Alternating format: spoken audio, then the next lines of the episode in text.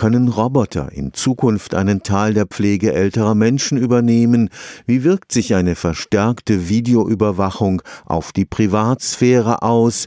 Wie gefährlich sind Arzneimittelrückstände im Trinkwasser? An Themen fehlt es dem Büro für Technikfolgenabschätzung beim Deutschen Bundestag wahrlich nicht. Seit 1990 berät die vom Karlsruher Institut für Technologie betriebene Einrichtung die Abgeordneten in der Hauptstadt.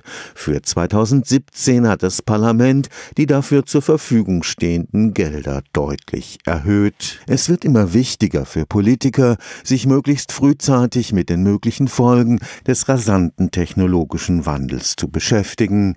Die Arbeit des Büros für Technikfolgenabschätzung beim Deutschen Bundestag, kurz TAB, gleicht inzwischen dem sprichwörtlichen Ritt auf der Kanonenkugel. Wir sind im Moment gerade in einer solchen neuen Runde, wo wir die Themen für 2017, 2018 beraten und dort sind 38 Themenwünsche aus dem Deutschen Bundestag gekommen. Wir können je nach Größe der Projekte etwa sieben bis elf davon abarbeiten. Für den Leiter des Büros, Professor Armin Grunwald, war die jetzt vom Bundestag bewilligte Aufstockung der Mittel lange überfällig. Nur so könne die Unabhängigkeit der wissenschaftlichen Politikberatung sichergestellt werden. Was wir tun, sind ja systematische Forschungsarbeiten, die über ein bis zwei Jahre dauern. Dafür braucht man kundiges Personal, das einerseits wissenschaftlich fachkundig ist zu den Themen, um die es geht, das aber andererseits über die Arbeitsweise des Deutschen Bundestages auch sehr genau Bescheid weiß. Dabei kann das THB den Politikern die Entscheidung nicht abnehmen. Es geht darum, für die Politik Entscheidungsoptionen aufzuarbeiten, dass nicht nach politischem Aktionismus entschieden wird, sondern dass man möglichst sorgfältig auch im Vorfeld überlegt. Das heißt also, wir sind sehr stark unterwegs im frühen